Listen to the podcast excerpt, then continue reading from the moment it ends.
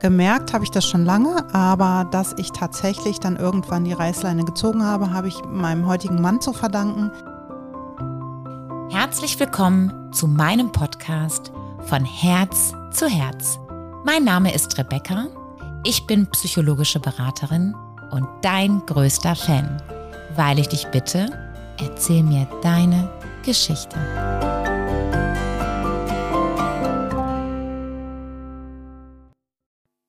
Heute ist Katrin bei mir. Ich freue mich wahnsinnig, dass sie da ist und sie erzählt uns ihre Geschichte.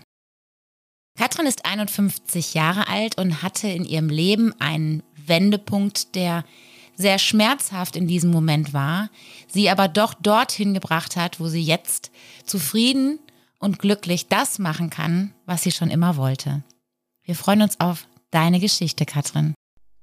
Hallo Katrin, herzlich willkommen bei meinem Podcast. Ich freue mich sehr, dass du da bist. Vielen, vielen Dank, dass du dir die Zeit nimmst, um uns deine Geschichte zu erzählen. Katrin, wie war das? Du hast gesagt, du hattest eine Depression, einen Burnout. Wie war das? In welchem Beruf hast du vorher gearbeitet? Ja, hallo Rebecca. Vielen Dank erstmal für deine Einladung, dass ich heute hier meine Geschichte erzählen darf. Ich war lange, lange Zeit in der pharmazeutischen Industrie tätig im Bereich Qualitätssicherung und habe nach meinem Pharmaziestudium den Weg in die Industrie eingeschlagen. Ja, bis zu welchem Lebensjahr hast du das gemacht? Ich war Mitte 40 ungefähr, als ich den, den Burnout hatte. Mhm. Okay. Wann hast du gemerkt, irgendwas stimmt mit mir nicht? Wie, wie kann man sich das vorstellen? Also bei mir hat es viele, viele Jahre gedauert. Das hat sich immer weiter aufgebaut und fing einfach mit ganz klassischen körperlichen Symptomen an, dass du, ne, dass du immer Verspannungen hattest, dass du immer müde warst, dass die Laune schlechter wurde, dass du gereizter wurdest. Und eine ganz stark ausgeprägte Magen-Darm-Symptomatik habe ich entwickelt.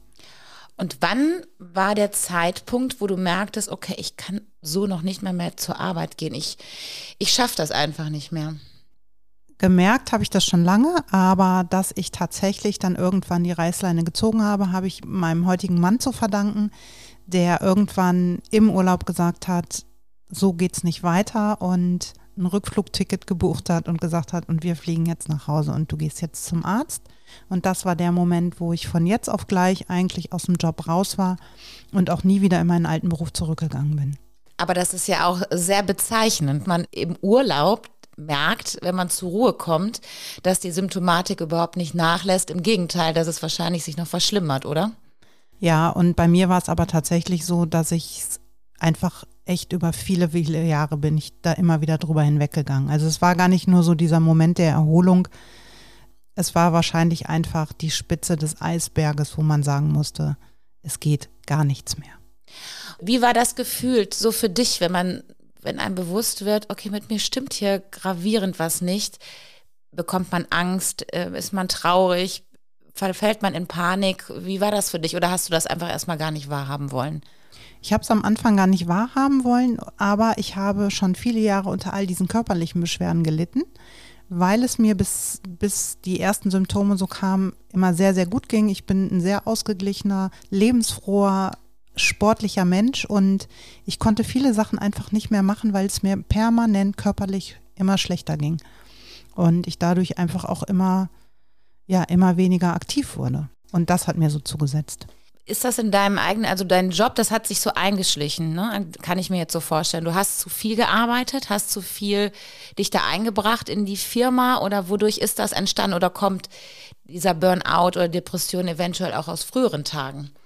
Rückblickend muss ich sagen, mein letzter Job hat mir wahrscheinlich einfach nur das fast zum Überlaufen gebracht, aber es hat sich über viele, viele Jahre angestaut und rückblickend musste ich für mich einfach auch feststellen, dass ich vor allem auch beruflich immer in die falsche Richtung gelaufen bin. Und hinzu kam, dass ich zum Schluss einen Job hatte, nicht mehr sehr wertschätzend war und mir ist halt die Sinnhaftigkeit total abhanden gekommen. Und das waren einfach verschiedenste Faktoren, die bei mir dazu geführt haben, dass ich irgendwann auch tatsächlich in diese Depression gerutscht bin.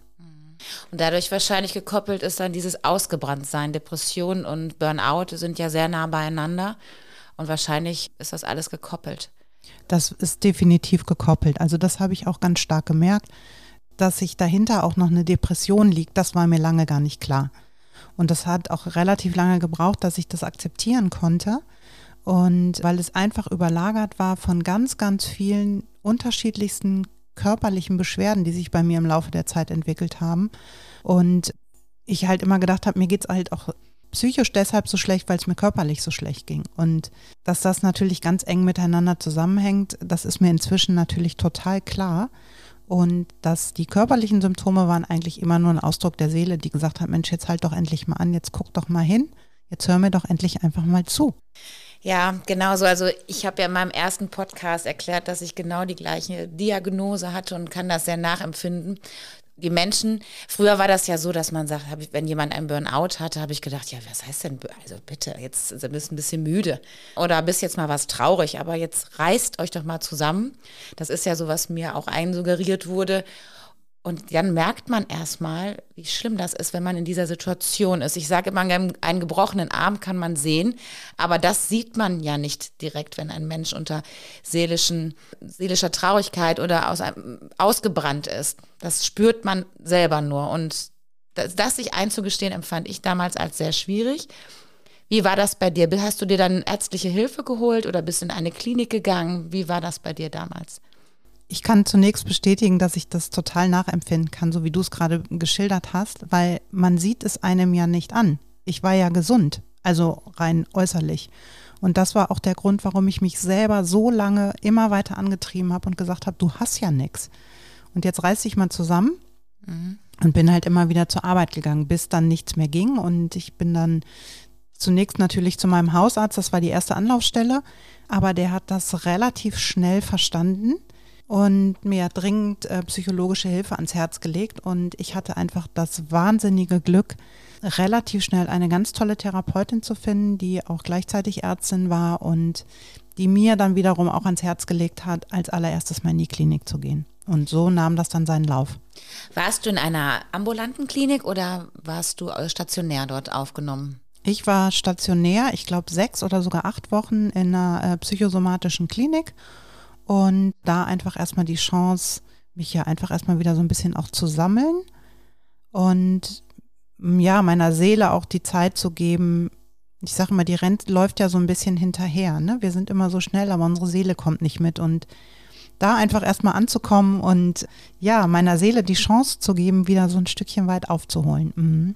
Das finde ich, hast du sehr, sehr schön beschrieben, muss ich sagen. Sag mal, wie war das bei dir? Wie hat dein Umfeld darauf reagiert? Deine Freunde, deine Familie? Also ich muss sagen, das war sehr unterschiedlich. Also der Großteil meiner Freunde hat da sehr, sehr positiv drauf reagiert, weil das natürlich eigentlich auch die waren, die ja schon lange gesehen haben, dass es mir nicht gut geht und mir auch immer ans Herz gelegt haben, doch mal kürzer zu treten und mich ein bisschen mehr um mich zu kümmern. Und ich glaube, da war tatsächlich auch so eine große Erleichterung, ne, dass sie da gedacht hat, na Gott sei Dank, ne, endlich kümmert sie sich um sich und endlich lässt sie sich helfen. Aber es gibt natürlich genauso im Umfeld die Menschen, von denen du gerade gesprochen hast, die gesagt haben, Burnout, naja, okay, ne? Ist halt nicht belastbar, hat es halt nicht geschafft. Und da trennt sich relativ schnell die Spreu vom Weizen, aber ich musste auch ganz ehrlich sagen, das hat mir relativ wenig zugesetzt, weil ich gesagt habe, jetzt bin ich dran. Und das konnte ich interessanterweise ganz schnell voneinander trennen, gesagt haben, okay, dann wäre das nicht für mich akzeptiert und nicht äh, respektiert, dass es mir gerade nicht gut geht, dann ist es halt vielleicht doch nicht die Freundschaft gewesen, von der man gedacht hat, dass sie es war. Ja, in diesem Moment ist einem das, glaube ich, auch relativ egal. Hört sich komisch an, aber eigentlich ist es ja dann nur ein Zeichen dafür, genau was du sagst, dass diese Menschen, die das belächeln und nicht ernst nehmen, vielleicht selber viele Probleme haben und die nicht wahrhaben wollen. Das habe ich auch feststellen dürfen. Und ja, du bist halt aus dieser Klinik gekommen. Hast du weiter therapeutische Hilfe in Anspruch nehmen dürfen? Dass du weiter, dass du unterstützt wurdest zu Hause im Alltag? Also ich hatte tatsächlich das Glück, dass meine Krankenkasse eine Langzeittherapie genehmigt hat. Langzeittherapie heißt, ich hatte alle zwei Wochen einen Termin bei meiner Therapeutin, habe das Ganze auch verhaltenstherapeutisch mit betreuen lassen, habe aber auch parallel ganz viel für mich selber gemacht. Ich habe mich endlich einfach da mal mit beschäftigt, wer ich eigentlich bin und was ich tatsächlich will, was sind eigentlich meine Bedürfnisse. und habe viel meditiert, bin viel zur Ruhe gekommen und ja, habe einfach mal all das zugelassen, was ich irgendwie über viele Jahre verschüttet habe oder von dem ich gar nicht wusste, dass es vielleicht auch in mir steckt. Ja, gerade wenn man die Stille zulässt, die traut man sich ja sonst nicht zuzulassen, wenn es einem nicht gut geht, weil dann alles sehr laut um einen herum wird. Dadurch hat man ja einen Burnout im Endeffekt, weil der Körper einen so lahmlegt und einen in die Flachlage legt und man diese Stille aushalten muss und sich mit sich selbst beschäftigen muss in dem Moment. Das ist am Anfang, finde ich, sehr schwierig, weil die Stimmen um einen herum sehr laut sind, aber man hat so die Zeit, sich zu sortieren. Wann hast du gemerkt, dass es dir dadurch besser ging, dass du ja die körperlichen Beschwerden vor allem, dass die so ein bisschen nachgelassen haben und du gemerkt hast, okay, daher kommt das alles her. Ich merke jetzt, das bringt was, was ich hier tue. Das hat tatsächlich sehr lange gedauert, was bei mir aber auch daran liegt, dass ich es natürlich auch die Spitze getrieben habe. Und ich weiß nicht, ob das tatsächlich stimmt, ob das wissenschaftlich belegt ist, aber man sagt immer, die Zeit, die ich gebraucht habe, bis ich in diesen Burnout gekommen bin, an dem Punkt, wo nichts mehr ging, ist die Zeit, die ich auch mindestens brauche, um mich wieder zu erholen. Und darum hat es bei mir sehr, sehr lange gedauert. Ich habe tatsächlich drei Jahre gebraucht, um richtig wieder in meine Kraft zu kommen. Und die Stille an sich, die konnte ich sehr gut aushalten von Anfang an, weil ich aber auch jemand bin, der eher in die Stille und den Rückzug geht. Aber ich konnte in dieser Stille und in der Rückzug lange keine Ruhe finden. Das heißt, ich war immer unruhig und habe ständig gemeint, ich müsste irgendwas machen und rumpuzzeln und bewe also Bewegung. Ich hatte so einen Bewegungsdrang, obwohl ich eigentlich total müde war. Und das hat relativ lange gedauert, also bestimmt ein Jahr. Ja, meditieren heißt ja quasi nicht nur in die Stille gehen in dem Moment. meditieren heißt ja auch Monotonie. Das heißt, ich mache zum Beispiel immer das Gleiche, auch wenn man joggen geht oder man schaut auf einen Berg mit einem Sonnenuntergang oder was weiß ich, dass man zu sich kommt, das ist so das Wichtige. Und ich glaube, das ist dieses Schmerzhafte in solchen Momenten, wenn es einem nicht gut geht, zu sich selbst zu finden oder sich selber wieder zu finden, sich zu fühlen, die Gefühle auch zuzulassen, die man dann gerade fühlt. Dein Mann, darf ich das fragen? Wie hat dein Partner, wie ist dein Partner? Drei Jahre ist eine lange Zeit. Wie ist dein Partner damit umgegangen, dass es dir so lange nicht gut ging? Ich meine, du hast ja gerade gesagt, er hat dich fantastisch unterstützt. Er war der Schubs in die richtige Richtung oder hat den Schubs gegeben in die richtige Richtung. Aber wie ging er damit um, mit einer, mit einer Frau, die Depressionen hat, zu leben? Das ist für, auch für den Partner schwierig, denke ich, oder? Ja, also es war ganz, ganz schwierig für ihn. Und ich glaube, das Schlimmste an der ganzen Situation war, mich leiden zu sehen und mir nicht helfen zu können, weil ihm das relativ schnell klar war. Aber ich muss sagen, mir ist noch nie ein Mensch begegnet wie mein Mann, der mich über so viele Jahre mit allem, was dazugehört, echt durchs Leben getragen hat. Und der, ich kann mich in Oh, das fing ja bei mir auch schon so früh an. Also, ne, das, das bahnte sich ja so an. Also, letztendlich hat er ja mindestens fünf echt schlimme Jahre mitgemacht. Von den Urlaub wieder abgebrochen, Verabredungen abgesagt. Ne, damals noch Freundin. Äh, ich, ich meine, man muss sagen, er hat mich, er hat mir tatsächlich einen Heiratsantrag gemacht nach fünf Jahren Burnout und Depression. Also, das ist, ich meine, hallo. Und der hat alles ertragen, er hat alles erdulden und er hat immer gesagt, wir machen das, was du jetzt gerade brauchst. Und wenn das morgens um zehn was anderes ist als eine halbe Stunde später, dann ist das so. Und das war einfach das größte Geschenk, was er mir machen konnte. Ich durfte sein, wie ich bin. Ich durfte alles rauslassen und er war bedingungslos für mich da. Das muss ich einfach so sagen. Und das war für ihn, wenn wir da heute rückblickend ähm, drauf gucken auf die Zeit, für ihn, glaube ich, auch, also es war unfassbar schwer. Das glaube ich. Ich bin ganz äh, gerührt gerade. aber das festigt das auch alles. Ne? Also das, ihr seid ja wahrscheinlich, zwischen euch passt ja wahrscheinlich kein Blatt, wie ich mir vorstellen kann. Das festigt ja ungemein, so eine Situation auch, auch wenn es sehr schwer ist. Katrin, wie war das, als du dann überlegt hast, okay, die drei Jahre sind um, ich, was mache ich jetzt? Ich muss doch irgendwie was tun, ich muss irgendwie arbeiten und oder möchte auch arbeiten. Ich muss nicht, ich möchte gerne. Welche Gedanken sind dir da durch den Kopf geschossen?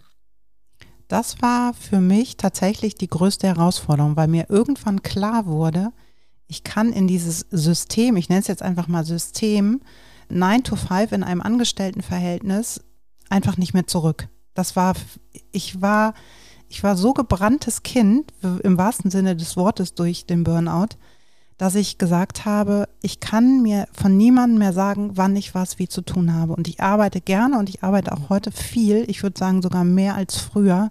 Aber ich mache es einfach mit einer unfassbaren Leidenschaft. Und das heißt, ich wollte so gern auch diesen Sprung in die Selbstständigkeit machen. Und das, oder bin ich jemand, der ja echt am Anfang ziemlich feige war und lange überlegt habe, was kann ich denn jetzt eigentlich machen? Und ich habe ja nun ein Studium, ich habe gedacht, vielleicht kann ich darauf aufbauen. Als Apothekerin habe ich eine Ausbildung gemacht, noch zur Ernährungsberaterin und wollte mich damit selbstständig machen. Aber ich habe einfach gemerkt, ich komme nicht nah genug an die Menschen ran und das wollte ich unbedingt zurück und ja. Also quasi hast du deine Berufung gesucht in dieser Zeit. Ja, definitiv. Mhm. Für mich war ich habe ganz lange, ganz tief in mir gespürt, da ist irgendwas, das will gesehen werden. Und ich habe es, ah, ich habe ewig darum gekreist, weil ich immer dachte, ich krieg's nicht gegriffen. Was ist es denn? Aber ich wusste, das, was auch immer es ist, das muss raus und das möchte ich leben. Und ja, das habe ich dann glücklicherweise gefunden. Aber verrat uns doch mal, was das genau ist. Also das, wozu du dich entschieden hast, wo du merkst, das ist deine Berufung, das möchte ich gern machen. Ja, also ich bin heute tatsächlich Coach und Wegbegleiterin und Mentorin für hochsensible Menschen. Und zwar bin ich über ein Interview in einer Zeitung irgendwann auf das Thema Hochsensibilität aufmerksam geworden und habe dieses Interview gelesen und dachte, das ist ja krass, so wie du eigentlich von klein auf das Leben wahrnimmst und die Umwelt und dein Umfeld, das hat einen Namen. Und dann war mir klar, dass ich hochsensibel bin. Ach, ja, und das ist, kriege ich eine Gänsehaut, finde ich irgendwie der Weg, der auch so, so schlimm war und so traurig war, den du gegangen bist. Aber eigentlich war es ja das, das damit du deine Berufung findest und auch dich selbst findest. Total. Mhm. Und wie ging das dann weiter? Ja, ich habe mich dann lange mit dem Thema beschäftigt und bin dann auf Anne Heinze gestoßen. Das ist eine der führenden Expertinnen auf dem Bereich Hochsensibilität, Hoch- und Vielbegabung. Und die bietet tatsächlich eine Ausbildung zum Coach an, genau mit dem Schwerpunkt mit der Arbeit mit diesen Menschen. Und bei ihr habe ich die Ausbildung gemacht und habe nicht nur da eine Ausbildung gemacht, sondern durfte auch noch viel über mich selber lernen. Und dann war mir einfach klar, ich möchte insbesondere mit diesen Menschen zusammenarbeiten. Und ja, da meine Geschichte ja nun auch ihre Spuren hinterlassen hat, ist heute einer meiner Schwerpunkte die Arbeit mit hochsensiblen Menschen, sie einfach darin zu begleiten, ihre Hochsensibilität überhaupt erstmal so ins Bewusstsein zu rufen, zu verstehen und zu lernen, auch damit umzugehen und ihnen die schönen Seiten ihrer hochsensiblen Art vor allem auch zu zeigen und ihre Stärken. Und das andere ist, dass ich tatsächlich heute Menschen begleite, die nach einem Burnout endlich so weit sind und sagen, ich will einen Neubeginn wagen, ich weiß eigentlich nur nicht wie aber die bereit sind, nach vorne zu gucken und nicht mehr zurück. Und ja, und die begleite ich und ermutige ich auf ihrem Weg.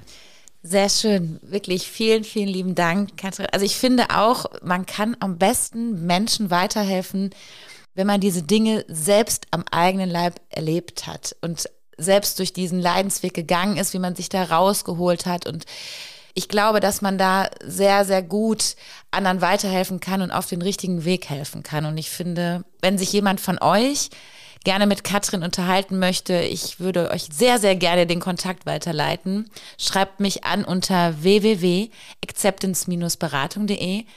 Ich leite den Kontakt weiter und Katrin, ich freue mich wahnsinnig, dass du hier warst und vielen Dank für deine Offenheit, für deine Ehrlichkeit, für diese schönen Worte und dass du das machen kannst in deinem Leben. Ich glaube, ist das schönste Geschenk, was man bekommen kann für sich selber was seine eigene Berufung ist. Und die, um die zu finden, geht man manchmal komische Wege. Aber das Schönste ist, dass du es geschafft hast und äh, dass du gerade in deiner Arbeit aufgehst und dadurch auch noch anderen hilfst. Ich danke dir, dass du da warst. Ich danke dir für deine Einladung. Es war ein tolles Gespräch. Vielen, vielen Dank. Das fand ich auch. Ich freue mich sehr darüber. Danke dir. Danke dir. Vielen lieben Dank für dein Zuhören. Es war sehr schön, dass du dabei warst. Falls du auch eine Geschichte erzählen möchtest oder du Hilfe benötigst, würde ich mich freuen, wenn du mich auf meiner Seite www acceptance-beratung.de besuchst und mir eine Nachricht hinterlässt. Alles Liebe und bis bald, deine Rebecca.